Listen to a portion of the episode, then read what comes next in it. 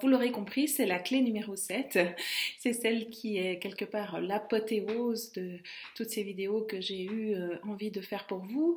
Alors, je ne dirais pas que j'ai donné l'exhaustivité des clés en fait, mais celles qui sont, on dira, euh, plus particulièrement adaptées pour euh, les hypersensibles, pour trouver enfin ce bonheur, cette harmonie dans nos relations et en particulier dans leurs relations de couple. Alors justement, cette clé numéro 7 s'appelle pour le meilleur et pour le pire. Alors ça, encore une fois, c'est un petit clin d'œil à Hélène Aron qui dit justement que l'hypersensibilité, c'est for the better and for worse, ce qui veut dire pour le meilleur et pour le pire, dans le sens où ben, c'est un profil, si vous voulez, qui est un peu à double tranchant. Donc, euh, en fonction des conditions de notre environnement, ça peut être notre pire fardeau ou notre plus beau cadeau. Donc, euh, voilà, ça correspond aussi assez bien à la, relation de couple, en fait, qui peut être euh, aussi très difficile comme magnifique. Et j'ai envie de dire, ben, tout ça n'est pas une fatalité, on peut aussi transformer notre relation de couple. L'idée, c'est vraiment de devenir responsable et acteur dans cette relation, tout en maintenant un bon équilibre. Alors bon, tout un programme, me direz-vous, mais en tous les cas, c'est euh, dans les grandes lignes, s'il fallait résumer en quelques mots, ce serait ça, je pense, qui qualifierait le mieux le bonheur de la relation de couple. Alors, je m'appelle Anita Rossier, je suis hypnothérapeute et coach au sein du centre Aniseln qui se trouve dans une petite ville de Suisse euh, qui s'appelle Bulle et nous consultons aussi bien en présentiel que via des visioconférences. Je travaille avec mon conjoint Ricardo Rojas, qui est donc mon partenaire dans la vie comme au travail.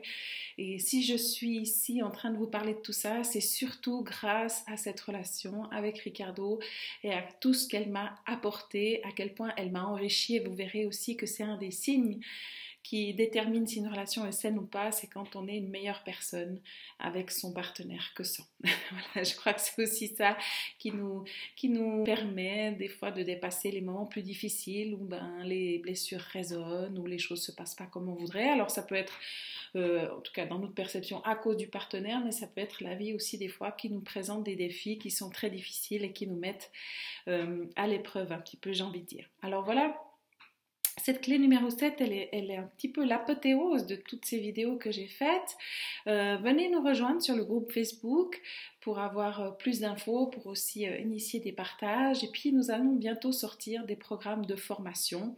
Euh, donc vous pouvez également vous inscrire à la masterclass qui aura lieu très bientôt, les quatre pièges qui empêchent les hypersensibles d'être heureux en amour. Où je vais aussi vous donner encore un éclairage différent par rapport à cette approche du bonheur en amour. Quels sont les pièges dans lesquels on tombe très souvent? Voilà, les, les que, je vous donne dans toutes ces vidéos, finalement, c'est moi les informations que j'aurais aimé avoir, ça m'aurait tellement rassuré. Et, et voilà, c'est surtout pour ça, en fait, que j'ai eu envie de faire ça. Si vous voulez, j'ai un peu passé comme ça un pacte avec l'univers parce que moi, vraiment, créer une relation de couple harmonieuse, c'était le Graal pour moi. et c'est vrai que j'avais de très très hautes exigences. C'est-à-dire que quelque part, euh, tous les hommes que j'ai connus avant Ricardo, je les ai inconsciemment comparés à lui. Alors c'est très étrange, c'est comme si je savais que c'était lui que j'allais rencontrer. Euh, c'est très bizarre. On a souvent le sentiment qu'on se connaît déjà, en fait, en tout cas qu'on se connaissait déjà. Et puis moi vraiment, j'avais à cœur justement aussi non seulement de créer un couple, mais de créer un partenariat dans, dans le, le centre parce que ma vie spirituelle et ma vie professionnelle et ma vie privés sont, étroitement liés en fait. Tout ça fait partie de mes passions et j'avais de la difficulté à envisager un couple dans lequel ces aspects-là de ma vie ne seraient pas pleinement euh, euh, partie prenante. Et j'ai vraiment eu la chance. Alors je ne le savais pas forcément au début quand j'ai rencontré Ricardo, mais c'est vraiment une bénédiction aujourd'hui qu'on puisse travailler ensemble et qu'on puisse proposer des programmes aussi pour aider d'autres couples peut-être à, à trouver les clés qui leur permettent d'être aussi heureux que nous. En tout cas, c'est ce qu'on c'est ce qu'on vous souhaite. Alors moi, ben, j'ai été très très très longtemps célibataire. C'est rare que j'ose dire combien d'années. D'ailleurs, j'ai jamais vraiment compté. C'est pas que j'ai jamais été en couple. J'ai eu quelques relations, on va dire, qui ont vraiment compté pour moi et qui ont, qui ont duré un certain temps. Mais ça m'a jamais vraiment, épanouie. Comme je vous disais, il y avait toujours quelque chose qui clochait, en tout cas pour moi. Euh, je me sentais pas bien et puis je me sentais surtout pas comprise. Et comme je suis une hypersensible qui a des réactions assez fortes quand je me sens pas comprise, euh, ça part rapidement en cacahuète. Donc après, j'ai aussi intégré cette idée que ben, moi, finalement, j'étais insupportable, j'étais beaucoup trop compliquée pour être en couple. Et vraiment, le fait d'être en couple avec un homme hypersensible et intelligent comme Ricardo, euh, qui a vraiment aussi cette capacité très fine, très intuitive, en fait, de déceler ce qui se passe au-delà. Ça m'a vraiment permis de guérir tous ces aspects en moi et de comprendre que justement dans une relation on est deux et puis que si on est avec un partenaire qui, qui est dans une équipe avec nous, à essayer de comprendre et d'évoluer avec vous, c'est vraiment magnifique et c'est vraiment ça que je vous souhaite. Après, c'est vrai qu'il faut être prêt pour être dans une relation comme ça, il faut être dans le bon, euh, la bonne énergie, il faut être avec la bonne maturité, je dirais, pour pouvoir justement prendre ses responsabilités quand c'est nécessaire, pour pouvoir poser ses limites aussi quand c'est nécessaire et pour pouvoir apporter ce dont la relation a besoin pour être bien entretenue, pour être saine. Alors moi j'ai fait des, dizaines et des dizaines de stages, de formations, des années des années de thérapie. Euh, indépendamment de tous ces éléments, ça n'a pas totalement débloqué les choses, mais on va dire que c'était un ensemble de connaissances que j'ai pu acquérir qui probablement aujourd'hui font que je vois la relation de couple de la façon dont je la vois aujourd'hui. Et puis, euh, ce qui m'a aussi beaucoup aidé, c'est justement de comprendre le fonctionnement de l'autre. Et, pour ceci, vous avez la clé numéro 5, raconte-moi ta planète. Alors, je vous invite vraiment à voir les clés précédentes si, si ça n'est pas encore fait. Je me suis demandé à l'époque où je me suis mise avec Ricardo parce que je voulais vraiment que ça marche. C'était vraiment, j'étais totalement euh, tombée amoureuse. Je voulais absolument. D'ailleurs, je me souviens même que je m'étais dit, je préfère le garder comme ami. Je pouvais tellement pas m'imaginer de le perdre en fait, que je préférais qu'on soit simplement amis plutôt que de m'imaginer de vivre sans lui. C'était vraiment très très fort, très profond pour moi. Et quand on s'est mis ensemble, je ne pouvais absolument pas imaginer qu'on que, qu'on allait se séparer. Et pourtant, euh, pas que, disons, euh, j'avais un problème avec le fait d'être célibataire, parce que j'avais trouvé euh, tout à fait mon équilibre là-dedans, mais c'est vraiment que lui comptait tout particulièrement. Et je sentais que cette relation était pour moi très importante. Et aujourd'hui, je comprends en fait, parce que quelque part, c'est devenu tellement un partenaire précieux pour moi dans mon développement, dans mon évolution, que je ne sais vraiment pas euh, la femme que je serais aujourd'hui sans lui. Vraiment, je crois sincèrement qu'il fait de moi une, femme meilleure et qu'il m'a beaucoup stimulée, beaucoup éclairée, qu'il m'a vraiment permis aussi de révéler tout un tas d'aspects de moi. Et non des moindres, il m'a permis de, devenir maman, en fait. En étant le papa de mon fils, mais il a fait aussi de moi une maman. Et ça, vraiment, je lui en suis euh, profondément reconnaissante. Je me demandais justement, bon, qu'est-ce qui fait qu'un couple fonctionne? Parce que j'avais vraiment à cœur de faire tout ce qui était en mon pouvoir pour que ça fonctionne. Et puis, euh, je me disais, voilà, moi j'ai envie que ça dure, donc je vais faire ce qu'il faut en fait. Et j'étais déjà très rapidement, finalement, quand on a décidé d'aller au-delà de la relation d'amitié pour se mettre en couple, dans cette idée, je voulais m'engager et je voulais vraiment que cette relation fonctionne, qu'elle dure, qu'elle soit épanouissante et qu'on puisse être heureux ensemble. Et, pourquoi en fait est-ce qu'on s'engage dans une relation? C'est quand on est certain de vouloir qu'elle dure. Et ça, justement, on ne sait pas vraiment à quel moment ça va se produire cet engagement en fait auprès de cette personne. Comme je le disais dans des clés précédentes, certaines personnes entrent dans notre vie, c'est pour une saison, et puis pour d'autres, euh, bah, c'est peut-être pour un instant, pour d'autres, c'est pour toute une vie. Et je crois, moi, je, fonctionne beaucoup à l'intuition, donc je le sais finalement, les personnes qui seront avec moi pour toute une vie. Alors bien sûr, il y a les personnes de notre famille, hein. euh, et puis ben moi, j'avais cette conviction d'avoir en tout cas cette intention de faire en sorte que la relation avec Ricardo dure toute la vie. Et je me suis donc euh, questionnée et puis euh, je me suis aperçue que beaucoup de gens se posaient la même question que moi parce qu'il y avait des millions de, recherches sur Google. Et puis, je, me suis dit, bon, ben, ça veut dire que, en fait, euh, c'est pas si simple que ça non plus. C'est-à-dire que moi, je me disais, je regardais d'autres couples qui avaient l'air de fonctionner. Moi, ça fonctionnait pas. Je me disais parce que j'étais vraiment incompétente ou trop compliquée, encore une fois. Mais en fait, de faire durer un couple toute une vie, c'est pas simple. Ça demande beaucoup d'investissement et beaucoup d'engagement. Et c'est d'ailleurs une des clés très importantes qui va faire qu'une relation pourra durer ou pas. C'est cette engagement. C'est pas obligatoirement le mariage, mais il s'avère que le fait d'être marié, c'est quand même un gage aussi de sécurité pour le couple. Et les couples mariés durent plus longtemps que les couples qui ne sont pas mariés, sachant que c'est en aucun cas une assurance, hein, parce qu'il y a beaucoup, beaucoup de divorces qui, qui, ont lieu aujourd'hui, en particulier dans les milieux, euh, dans les villes en fait. Ça, je continue de penser que c'est que c'est aussi une bonne chose que la société aujourd'hui euh, permette euh, d'avoir accès au divorce. Pourquoi? Déjà parce que mes parents sont divorcés et que ben, je me souviens que c'était très compliqué pour eux, pour nous en tant qu'enfants. Et je crois vraiment que c'était nécessaire pour leur sécurité à un moment donné qu'ils que, divorcent. Euh, je crois que les, que les femmes surtout ont gagné ce droit de haute lutte et c'est certainement pas maintenant l'idée de dire que divorcer c'est mal, qu'il faut tout supporter. Encore une fois, c'est une question d'équilibre. Je crois que dans une relation, il y a des bons moments et des mauvais moments, mais il y a vraiment des limites qu'on ne doit jamais dépasser et quand elles sont dépassées, c'est important de prendre des actions et de prendre un pas de recul. Il faut absolument que quelque chose change dans la dynamique parce que si on en vient là, c'est qu'il y a quelque chose vraiment de toxique qui s'est insufflé dans la dynamique du couple et il faut à tous les moyens sortir de là. Donc encore une fois, j'ai appelé cette euh, vidéo pour le meilleur et pour le pire, mais toute proportion gardée, c'était vraiment important pour moi de, de préciser ce point. D'ailleurs moi, je ne me suis jamais mariée par le passé parce que je savais très bien en fait que ça pourrait pas durer. Et, euh, finalement je voulais pas avoir à divorcer. Mais des fois voilà on, est toujours plus intelligent après. On espère le meilleur quand on se marie. Et puis des fois ça se passe pas comme on a prévu. Chacun évolue.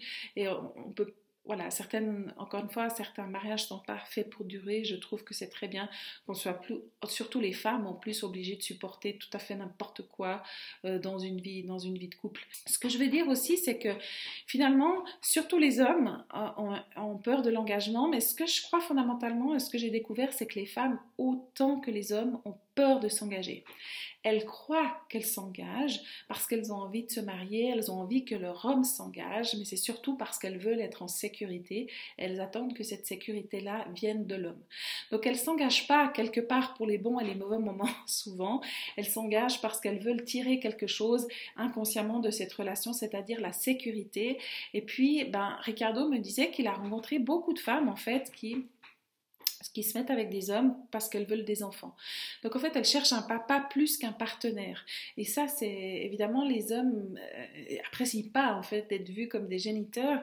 Et, moi, je me souviens que ça m'est aussi arrivé à moi que, en tout cas deux fois, que j'ai senti que mon partenaire voulait des enfants et que ben, finalement, si ça avait été moi ou une autre, euh, peu importait. Euh, donc vraiment, je crois que quand on veut s'engager, c'est pas l'engagement du mariage, de la robe de princesse tout ça, même si honnêtement, je dois dire qu'en tout cas, euh, plus jeune, c'est vraiment ce qui, m'intéressait. J'étais très fleur bleue comme ça. Depuis toute petite, je dessinais des robes de mariée. Mais on s'engage pour soutenir son partenaire dans un chemin d'évolution on s'engage à se soutenir, on s'engage à aller au-delà, on s'engage aussi à se libérer de certaines de nos attentes pour, pour aller vraiment dans l'amour véritable. Et c'est ça vraiment fondamentalement l'engagement. On s'engage à rester ensemble coûte que coûte, de faire équipe coûte que coûte, et je dis bien de faire équipe. Donc euh, on n'est pas en train de tirer sur une corde chacun de son côté, on fait équipe, on avance ensemble dans la même direction, et puis on sait qu'on va rencontrer des obstacles parce que la vie est ainsi faite, et puis on s'engage en fait à faire tout ce qu'on pourra conjointement et individuellement pour faire en sorte que cette équipe arrive et passe la ligne d'arrivée et soit vainqueur de cette aventure qu'elles sont en train de, vivre ensemble. Donc c'est pas, voilà, souvent j'entends des femmes dire oui, bien sûr, euh, j'étais pas bien et tout ça, donc euh, lui, voilà, il, était avec moi parce qu'il me trouvait drôle, et puis quand je suis, tombée malade, en dépression, ben, il m'a quitté, ou j'ai eu le cancer aussi. Parallèlement pour les hommes, en fait, souvent, ben, ils ont le sentiment qu'on est avec eux pour les mauvaises raisons, en fait, et puis que souvent les femmes, elles veulent juste trouver quelqu'un, trouver un papa, trouver un géniteur, et puis peu importe qui c'est, et ça c'est très très très agréable. Et puis justement, c'est pas juste pour les bons moments, parce qu'au début, heureusement, ça commence par des bons moments. En tout cas, c'est ce qu'on souhaite. On va au restaurant, c'est génial. On apprend à se connaître, on, place cette complicité, on rit. L'autre est merveilleux, on a des petites étoiles dans les yeux, il est parfait, il a aucun défaut. Et puis après, on se rend compte que si on veut que la relation dure, ben, à un moment donné, forcément, on va découvrir que l'autre n'a pas que des qualités, qu'on a tous les qualités de nos défauts. Et puis, ben voilà, il y a une crise à passer. On sait que dans les couples, il y a souvent plusieurs crises comme ça. Et je crois vraiment que les couples qui durent avant tout, c'est ceux qui savent négocier ces virages-là. Alors encore une fois, euh, donc je parle des conflits par exemple dans la clé numéro 4. L'idée c'est pas non plus de se lancer des assiettes à la figure. Encore une fois, je crois qu'il y a certaines limites qu'on doit, qu'on doit s'engager à jamais dépasser. Mais en tous les cas, euh, on espère qu'il y a le plus de bons moments possibles, mais de sentir qu'il y a quelqu'un à nos côtés pour nous soutenir, même quand c'est difficile, pour nous dire peut-être des vérités qu'on n'a pas envie d'entendre, pour nous ouvrir les yeux, pour nous, pour nous soutenir, pour nous aider en fait à voir les choses autrement, pour nous aider à évoluer, et puis aussi bien, bien évidemment pour profiter des bons moments, pour, pour avoir des moments d'affection. Tout ça, ça fait que en fait c'est un équilibre où on, va faire en sorte que la relation sera nourrie. Et puis j'ai remarqué aussi que c'était parfois dans les moments les plus difficiles que la relation vraiment se solidifie. C'est-à-dire qu'au début, la relation se met en place dans des moments, on rit, on va au resto, etc. À un moment donné, peut-être il y a des difficultés qui arrivent dans le couple et quand ces difficultés-là sont là, de savoir qu'on peut les dépasser, qu'on peut les traverser, ça vraiment, ça crée un lien très solide. Parce qu'ensuite, aujourd'hui par exemple, je me dis, bah, qu'est-ce qui pourrait arriver qui ferait que Ricardo et moi, on s'en sortirait pas en fait? Euh, on, a, eu un enfant ensemble, ça n'a de pas été simple, on était réveillés au milieu de la nuit, on a eu des problématiques euh, de, diverses et variées euh, à, surmonter. Et puis, on, puis voilà, on, s'est tenu les coudes, on, s'est bien sûr disputé parfois, mais on a toujours appris de tout ça et on a vraiment grandi et solidifié notre relation à tel point qu'aujourd'hui on sait qu'on peut, qu'on est fort en fait, qu'on fait équipe. Et ça vraiment c'est extrêmement crucial et je crois que c'est vraiment ça, s'engager. Et c'est pas forcément, je veux dire, un acte symbolique. Obligatoirement, le, le symbolisme, le rituel fait partie de tout cela, mais ça n'est qu'un, j'ai envie de dire, ça n'est qu'une célébration de ce qui est déjà en place en fait. On ne commence pas à s'engager au moment où on se marie. On est engagé, on fait le choix ensemble de le ritualiser. En tout cas, c'est la façon dont moi je vois les choses. Et justement, on s'engage. C'est pour ça aussi que dans les vœux de mariage à l'époque, je ne sais pas si ça se fait encore aujourd'hui, on disait qu'on s'engageait dans la santé comme dans la maladie. Parce que voilà, on se met ensemble pour toute une vie, on sait qu'on va vieillir. et puis à un moment donné, ben voilà, on ne sait pas ce que la personne va devenir, elle va peut-être changer et tout ça. Euh, ce qui fait peur, c'est justement ça, c'est quand on ne sait pas négocier ces mauvais moments, c'est quand, on, a de la difficulté à traverser ces, émotions-là et, et, quand on garde justement tout ça sur le cœur, c'est ça en fait qui est douloureux. Et c'est important justement d'apprendre à traverser ça, à communiquer, c'est une des clés extrêmement importantes et à individuellement aussi accueillir son émotionnel pour qu'en fait on puisse utiliser aussi ces, ces situations qui sont difficiles comme quelque chose qui soude le couple. Ce qui fait peur de s'engager, c'est aussi, ben, moi par exemple, j'ai été longtemps euh, célibataire, alors il y avait des côtés douloureux, mais il y avait aussi cette liberté en fait. C'est-à-dire que je ne me sentais pas coincée dans une relation. Et ça, parfois, par moment, euh, parce qu'ensuite, on, comment dire, il y a un moment donné où on, on va ouvrir les yeux sur la relation. Il y a des moments où on peut aussi se sentir coincé, c'est-à-dire que on a une, totale liberté à Ricardo parce que ça m'est difficile, par exemple, de pas savoir à quelle heure il va rentrer. Et ça me, ça me stresse, en fait, je me fais du souci. Et puis voilà, donc ça veut dire que lui, aujourd'hui, quelque part, il s'est engagé avec moi et il s'engage à me dire à quelle heure il rentre et il s'engage à me dire si jamais il est en retard et inversement. Alors vous direz, c'est un détail, c'est anecdotique, mais par, parce qu'on souhaite en fait entretenir cette relation, on a des engagements et on a des, responsabilités par rapport à l'autre personne et aussi à son bien-être. Je ne dis pas qu'on est responsable du bien-être de l'autre, on est responsable de mettre ce qu'il faut dans la relation pour qu'elle soit épanouissante pour chacun, pour chacun d'entre nous. Ce qui est aussi intéressant de constater, c'est qu'au niveau de l'engagement, les femmes fonctionnent assez différemment. C'est-à-dire qu'elles y vont par étapes parce que justement, euh, elles sont un peu dans cette idée qu'elles veulent que l'homme s'engage et puis elles vont attendre ça, engagement de l'homme, parce que ça va les sécuriser. À l'inverse, souvent, elles s'engagent pas forcément à prendre l'homme comme il est. Donc c'est aussi ça que j'ai essayé d'expliquer. Je dis pas que c'est le cas pour toutes les femmes, mais en tout cas, c'est ce que j'ai pu observer. Du coup, alors il y a le premier rendez-vous, ensuite il y a le premier baiser, ensuite elles s'attendent un certain temps, puis elles vont accepter d'avoir une relation sexuelle, et puis après elles vont s'attendre à ce qu'on passe un week-end en amoureux, peut-être des vacances en amoureux, et puis elles, vont voir ça comme une, preuve finalement de l'engagement graduel de l'homme. Ensuite, on va rencontrer les amis, on va rencontrer la famille, et puis à chaque fois, elles ont le sentiment qu'il y a de plus en plus d'engagement, c'est peut-être vrai pour elles en fait. Elles vont fonctionner comme ça, mais en même temps, encore une fois, elles s'engagent pas totalement inconditionnellement, et puis euh, à un moment donné, si l'homme correspond pas forcément à ses attentes, rapidement aussi, elles, elles vont se désengager tout à coup, elles vont commencer à douter, se dire est-ce que c'est le bon, est-ce que voilà. Et puis euh, même quand elles sont mariées, moi je connais des, femmes, en fait j'en ai connu euh, par exemple au travail, qui ont passé leur vie franchement euh, maritale. souvent, ils sont encore mariés, hein, mais à se plaindre de leur mari. Il y, a toujours un truc qui va pas, c'est toujours toute sa faute. Et puis en fait, voilà, quelque part, elles sont permanentes en train de douter, donc elles se sont jamais vraiment engagées les hommes, eux, souvent attendent parce qu'ils éprouvent la relation avant de s'engager. Ils ne veulent pas forcément s'engager sans savoir.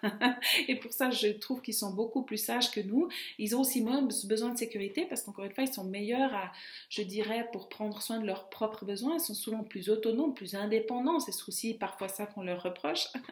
Mais en tous les cas, c'est une force vraiment qu'ils ont. Et du coup, ils vont s'engager quand ils sont sûrs, quand ils sont prêts. C'est-à-dire, ils vont éprouver la relation, ils vont, ils vont essayer de connaître de vous connaître et une fois qu'ils sentent que c'est le bon moment, ils s'engagent et après, ben, ils sont plutôt chercheurs de solutions. C'est-à-dire s'il y a un problème, ils vont, ils vont ils vont vouloir le résoudre parce que ça c'est leur job. ils aiment ça, ils aiment résoudre des problèmes. Ils sont orientés solutions, on dit ça euh, dans le milieu euh, de l'entreprise mais ils vont pas chaque fois remettre en, cause en fait le couple. D'ailleurs, souvent quand il y a une séparation, ce que j'ai pu observer, c'est que c'est la femme, elle hésite longtemps, elle doute longtemps, puis un jour elle décide que c'est pas lui, elles se sont trompées, elles se sont engagées, puis souvent lui, du coup, il a fait un truc qu'il fallait pas ou il a pas fait assez, enfin, et puis elle décide qu'elle se désengage en fait. Les hommes fonctionnent beaucoup moins comme ça et souvent c'est pas eux qui mettent un terme au mariage ou à la relation. Ils vont peut-être même d'ailleurs choisir de, de tromper leur femme plutôt que de rompre le mariage parce que quand ils s'engagent, ils reviennent pas facilement en arrière. Encore une fois, il ne faut pas avoir là une, une vérité pour tout le monde. Hein. Je vous dis là, c'est des grandes généralités. Euh, donc justement, qu'est-ce qui va permettre aussi qu'on on ose en fait s'engager, qu'on ose aller là, c'est vraiment de savoir qu'on a des outils, des clés en fait pour communiquer, pour partager. Et puis souvent, ça va aussi être plus facile pour la femme de communiquer. D'ailleurs, elle communique beaucoup, pas toujours de la bonne façon. En tout cas, on leur reproche souvent de parler, sauf à moi, moi je parle peu, mais souvent euh, c'est plutôt l'inverse euh, qu'on me reproche. Mais en tous les cas, souvent, elles aiment parler, elles aiment partager, mais après, je trouve que c'est pas toujours très authentique. Elles vont beaucoup parler, euh, mais elles vont pas obligatoirement se montrer vulnérables. Et puis, c'est ça aussi qui crée un peu le problème, c'est que je peux énormément parler, mais pas forcément communiquer. L'homme, à l'inverse, lui, il va justement, comme j'ai expliqué dans, la clé numéro 5, hein, protéger son cœur, parce que pour lui, c'est vraiment son trésor, mais aussi sa fragilité. Donc, il va pas communiquer facilement ça va être à nous de créer un espace où il se sent en sécurité pour s'exprimer. C'est quelque chose qui doit s'apprendre dans la relation. Et d'ailleurs, je ne sais pas combien on peut trouver de formations sur la communication dans le couple. Il y a plein de thérapeutes de couple. c'est pas pour rien, c'est parce que c'est pas si simple. En particulier quand il y a de l'émotionnel qui est en jeu, souvent on est brouillé par nos émotions et puis ça devient très compliqué pour soi-même déjà de, comprendre ce qui se passe. Donc notre communication interne est souvent mise au défi, alors après de communiquer avec une autre personne c'est d'autant plus compliqué. Alors, euh, justement, qu'est-ce qui permet aussi de s'engager? C'est sa propre sécurité intérieure. C'est-à-dire, je peux m'engager pour le meilleur et pour le pire que si je sais que moi, je, suis euh, bien ancrée et je ne vais pas chercher ma sécurité chez l'autre, en fait. Euh, donc, je peux chercher ma sécurité dans l'univers, dans Dieu, peu importe, mais c'est pas à l'autre de me donner ça. Et ça, vraiment, quand on a des attentes de ce type-là dans le couple, souvent, c'est très compliqué. Soit ça, les personnes se séparent au bout d'un moment, soit c'est dysfonctionnel en fait. Donc vraiment, moi je crois aussi que pour pouvoir s'engager en toute sécurité, on doit se sentir en sécurité déjà avec soi, sentir qu'on a les compétences, qu'on sait se défendre, et puis, et puis comme ça, je veux dire, on peut vraiment aussi librement s'abandonner dans la relation, sachant qu'on ne va pas s'effondrer si jamais il y a quoi que ce soit. Et ça, ça permet justement de, quand on connaît bien ses limites, en fait, on se sent beaucoup plus en sécurité.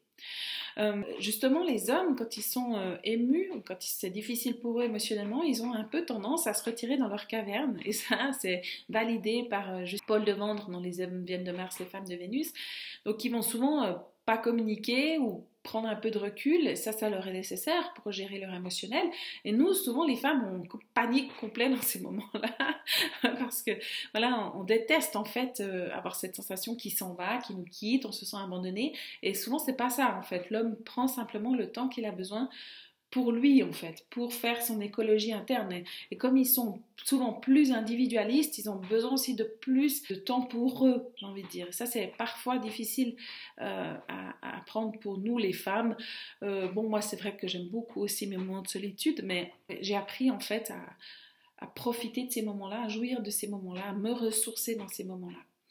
Euh, donc ça, ça permet justement d'être en sécurité avec soi. Quand on est engagé, en fait, quand on sait qu'on a les outils, qu'on va surmonter ça, on peut simplement se retirer, chacun, euh, le temps qu'on a besoin pour, pour faire notre écologie interne, pour gérer nos émotions. Et ça permet aussi de ne pas rajouter de l'huile sur le feu, parce que parce que sinon, ben justement, on met nos, nos insécurités par-dessus, en fait, les choses qui sont déjà difficiles et qu'on a à traverser. Et ça, souvent, ben, au bout d'un moment, quand il y a trop de pression, quand les gens doivent trop s'adapter, quand les gens doivent aller trop contre leur nature profonde, à un moment donné, quand il y a, trop d'émotionnel, il y a trop, trop, trop, trop de peur, eh ben, je veux dire, ça peut pas durer. À un moment donné, ça, ça va lâcher parce que quelque part, ce lien, justement, il, peut, il est peut-être soudé, mais pas suffisamment fortement. Il n'y a pas suffisamment de santé dans la relation et le lien devient fragile et puis peut rompre à un moment donné. Alors, Comment je sais que je suis dans une relation saine? Donc là, j'ai trouvé, par exemple, sur Internet, les 10 piliers des relations saines et j'ai beaucoup aimé ce qui se disait.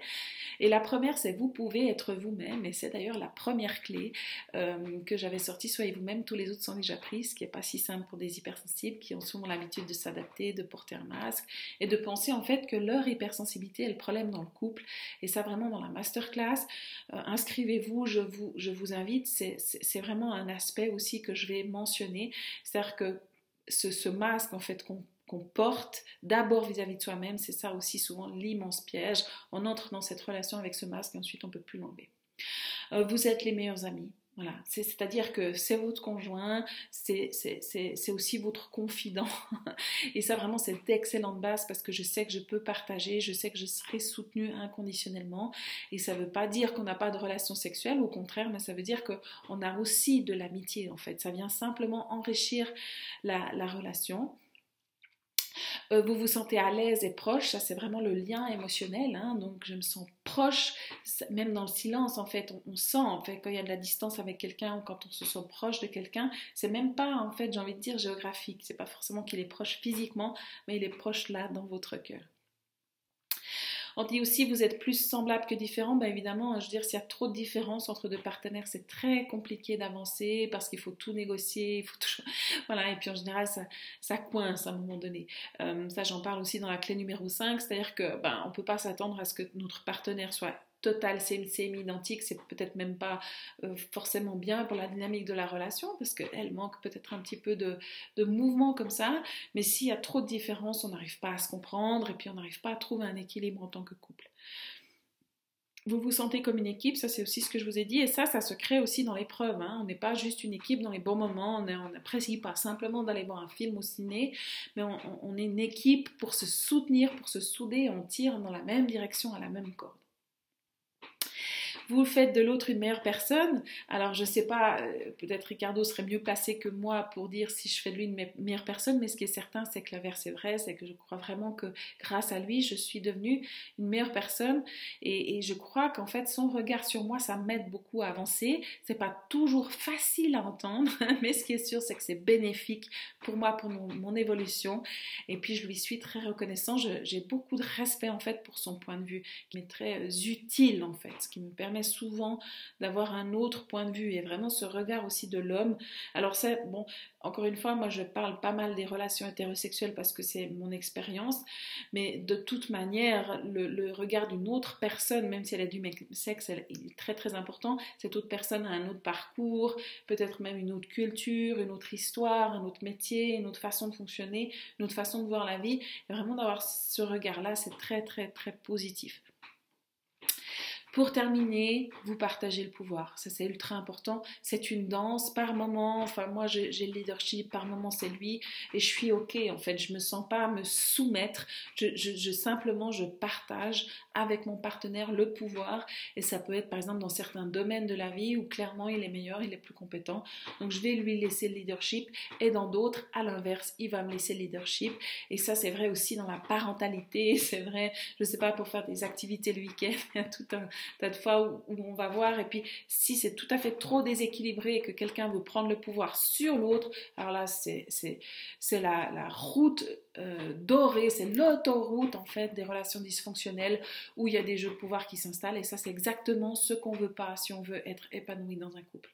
Alors ça, c'est vraiment, j'ai envie de dire, c'est le poison c'est important aussi de s'approprier son propre pouvoir personnel, d'être à l'aise avec son propre pouvoir personnel pour avoir envie et oser le partager. Si moi je ne sens pas à l'aise avec ça, je vais pas oser prendre le leadership par moment et puis du coup mon conjoint euh, sera ou, ma conjointe sera obligée de prendre le pouvoir tout le temps puis on entre dans ces jeux déséquilibrés. À l'inverse, bah, si je veux tout le temps avoir le pouvoir et que je suis tout le temps obligée de tout décider et puis que je me sens euh, tout de suite envahie dès que quelqu'un essaie de prendre le leadership à ma place, là aussi de nouveau, ben, on est coincé quelque part. Donc ça, partager le pouvoir, c'est vraiment ultra important et ça, ça parle aussi de cette clé justement numéro 6 de l'équilibre. Les piliers de nos relations durables, ben, c'est la communication, la passion, la passion vraiment de sentir qu'on est deux âmes deux âmes qui sont, qui sont pleinement vivantes et qui entrent comme ça dans, la, dans l'aventure de la vie comme une équipe, c'est aussi pour avoir des projets communs. C'est très important. Je crois qu'un couple qui n'a pas de projet ou qui n'a plus de projet, eh ben, en général, il ne va pas durer, en fait. À moins qu'on soit vraiment dans une relation de convenance. Mais là, de nouveau, je ne crois pas que ça puisse être épanouissant. C'est pour ça que les couples qui se mettent ensemble pour fonder une famille, c'est magnifique, c'est un très très beau projet. Sauf que si c'est leur seul projet, le jour où les enfants sont grands, et peut-être même avant, ça devient très compliqué. Alors que de partager, j'ai envie de dire, euh, des projets communs, des, missions même communes, des aspirations communes. Ça, c'est vraiment quelque chose qui soude et qui, qui fait qu'on, justement, on sait quoi regarder quand on regarde dans la même direction. Et puis, dans les moments où on, va douter, ça permet d'être une équipe et puis de se soutenir aussi dans ces moments-là. Et un ingrédient ultra important, c'est la confiance. Je crois que c'est pas possible d'aimer sans confiance. Euh, je crois que sinon on est tout le temps dans la peur, dans la sécurité, et ça prend toute la place, ça devient de plus en plus envahissant. Euh, et, puis ça, ça, devient très rapidement dysfonctionnel. Et je crois que pour faire confiance à l'autre, il faut le connaître. C'est quelque chose qui se construit en fait, aussi dans les mauvais moments, je dirais même presque surtout dans les mauvais moments. Et il faut pouvoir se faire confiance à soi, euh, parce que tout part de là, justement, de cette sécurité intérieure. Et puis la dernière, donc là j'ai parlé de la communication, de la passion, des projets communs, de la confiance, et encore un dernier aspect qui est l'objectif de cette dernière clé aujourd'hui, l'engagement. L'engagement autant sur le plan émotionnel que sexuel, que financier, que familial, que créatif, etc. C'est-à-dire que si je veux vraiment que ma relation soit épanouissante, euh, bah, je vais engager en fait aussi parce que j'y crois et parce que le fait de s'engager, en fait, ça permet aussi de créer ce lien et de, j'ai envie de dire, de pérenniser vraiment ce lien. Alors après, évidemment, de nouveau, les femmes ont gagné de haute lutte le droit d'avoir un compte bancaire, en tout cas en Suisse. Hein, je me souviens que, ben voilà, ça n'a pas été simple. Donc c'est pas le but de reculer, mais c'est vraiment de choisir. Je choisis en fait que je m'engage sur tous ces plans-là, et ça veut dire que, ben, quelque part, Je vais soutenir l'autre quand il en aura besoin et moi je serai aussi soutenue quand j'en aurai besoin. C'est vraiment, les gains sont partagés, c'est win-win, j'ai envie de dire. J'espère vraiment que, ces différentes clés, que ces sept clés que j'ai partagées dans ces vidéos-là, ça vous aura apporter des réponses, ça vous aura permis de cheminer peut-être dans votre réflexion intérieure. Et puis le Graal pour moi, ce serait que ça vous ait permis d'améliorer votre relation de couple, ou en tout cas d'avoir le sentiment que vous pouvez entrer dans la prochaine relation avec plus de confiance, avec plus de sérénité et avec plus de sagesse. Et c'est vraiment ce que je vous souhaite, c'est vraiment ultra important, tous ces aspects-là, pour être épanoui aussi sur le plan individuel, de se sentir nourri dans ces relations, en particulier quand on est hypersensible. Alors encore une fois, je vous en prie, partagez cette vidéo si elle vous a plu, si vous pensez qu'elle peut être utile pour quelqu'un, venez nous rejoindre dans le groupe Facebook et surtout, ne manquez pas la masterclass qui va avoir lieu très prochainement. Je vous mets le lien d'inscription juste en bas de la vidéo. Voilà les quatre pièges qui empêchent les hypersensibles d'être heureux en amour. Et eh bien justement, avec tout mon amour,